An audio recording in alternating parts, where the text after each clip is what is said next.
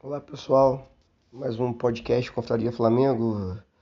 É, hoje eu vou falar de um assunto que já passou, do jogo da Supercopa, que é a questão que teve envolvendo o Gabigol, a cobrança de pênalti, que ele deixou o Vitinho bater e tudo mais. É, eu vou falar o que eu entendi, o que eu percebi. É, então o Flamengo e o Atlético foram para a disputa de pênaltis, né? Os cinco primeiros cobradores do Atlético acertaram, fizeram o gol, assim como os cinco cobradores do Flamengo também acertaram. Aí começou né, as cobranças alternadas.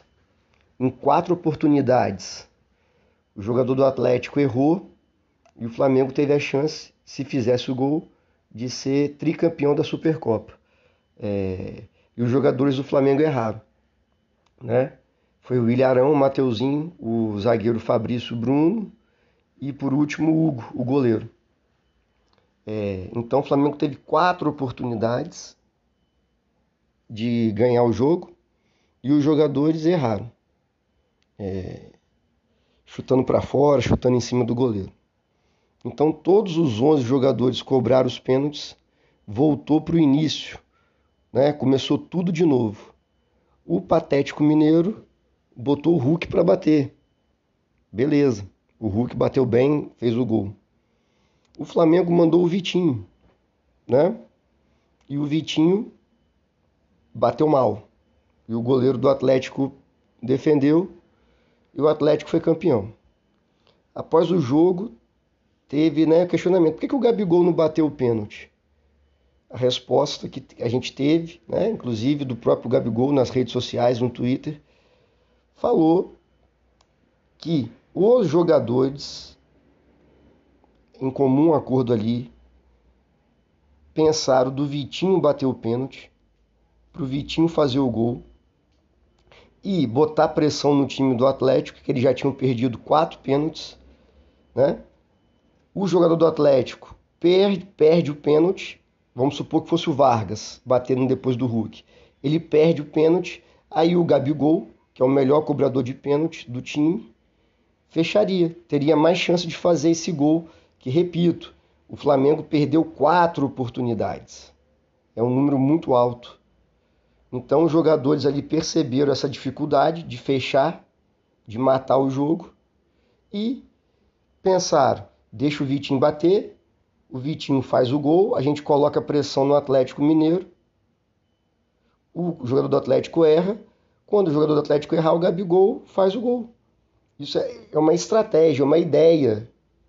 Qualquer estratégia, qualquer taxa, qualquer ideia para dar certo depende de uma série de fatores. Não é só você ter a ideia, não é só você ter o esquema tático. Depende, no caso dos pênaltis, do jogador converter o gol. Mais nada. Por que, que deu errado? Porque o Vitinho errou. Mais uma vez, né? Talvez o nosso maior erro não tenha nem sido o Gabigol bater o pênalti. Que o Vitinho todo ano é isso, ele joga bem contra os times pequenos lá, um boa vista da vida, e grande parte da torcida cai no golpe. Mas esse não é o assunto do podcast. Então foi isso. Os jogadores do Flamengo, não foi o Gabigol que teve essa ideia. E o técnico Paulo Souza, gostei também da atitude, falou: quem estiver se sentindo bem, bate. Não tem mais esse negócio de papelzinho que o treinador escolhe, cara. Pelo amor de Deus. Pênalti é quem está confiante, bate. Não tem o que, que o técnico fazer, não.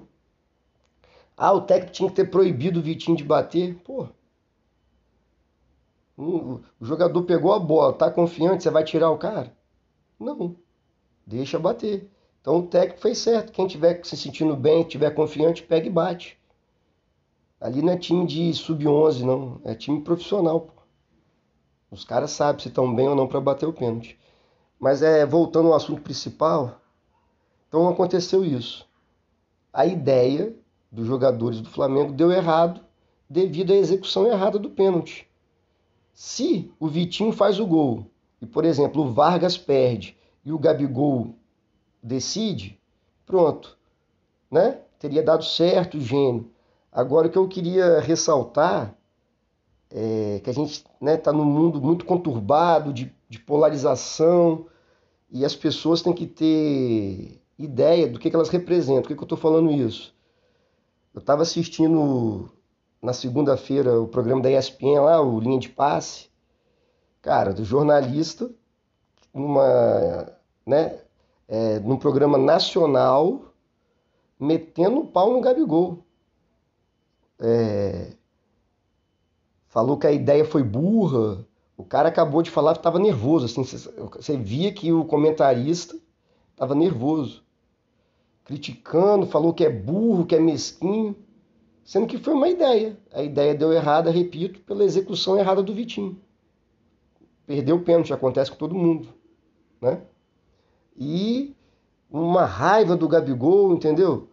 O Casagrande falou que é egoísta, que é mimado, que ele só pensou nele, que ele queria bater o último pênalti para ser a estrela.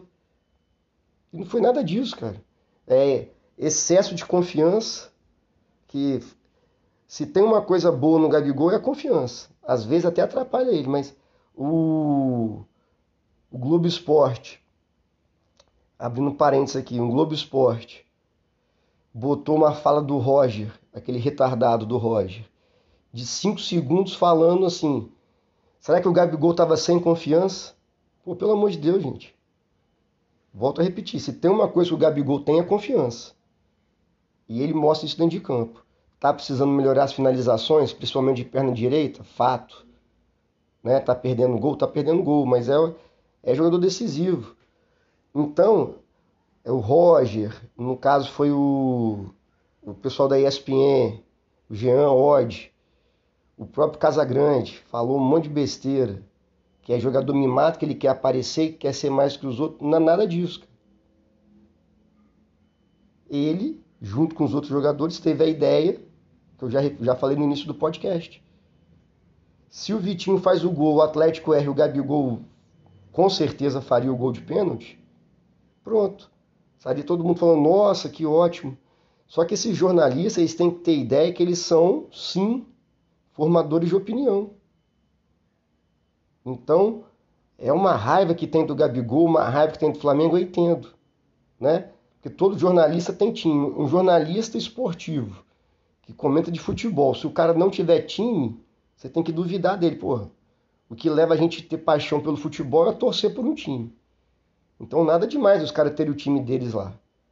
Agora, essa raiva, isso aí é errado, cara. Tá transmitindo isso pro Brasil todo.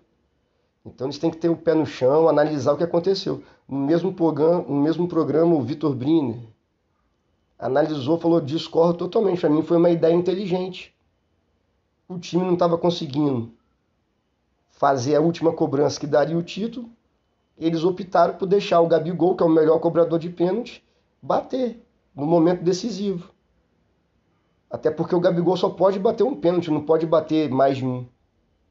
Então, uma hora outro jogador teria que bater. Vamos supor que o Gabigol batesse o pênalti depois do Hulk. O Gabigol faz o gol. O jogador do Atlético Mineiro, depois do Gabigol, faz o gol. O Vitinho erra. E, e, entendeu? Não ia ter essa polêmica. Ninguém ia estar tá botando um monte de adjetivo no Gabigol, chamando de prepotente, arrogante, se acha melhor do que os outros foi a execução do Vitinho deu errado.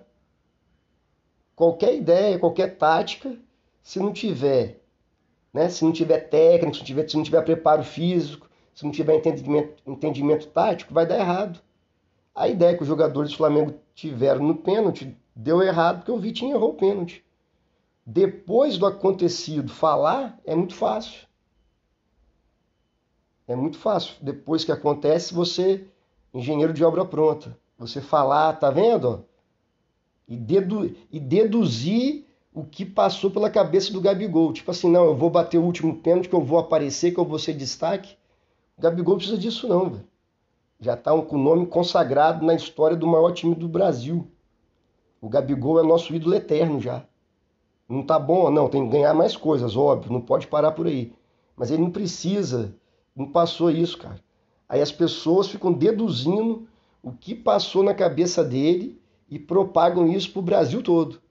Ah, pelo amor de Deus, né? Entendeu? Aí o Gabigol tem que ir no Twitter rebater algumas coisas, falar, porra, pelo amor de Deus.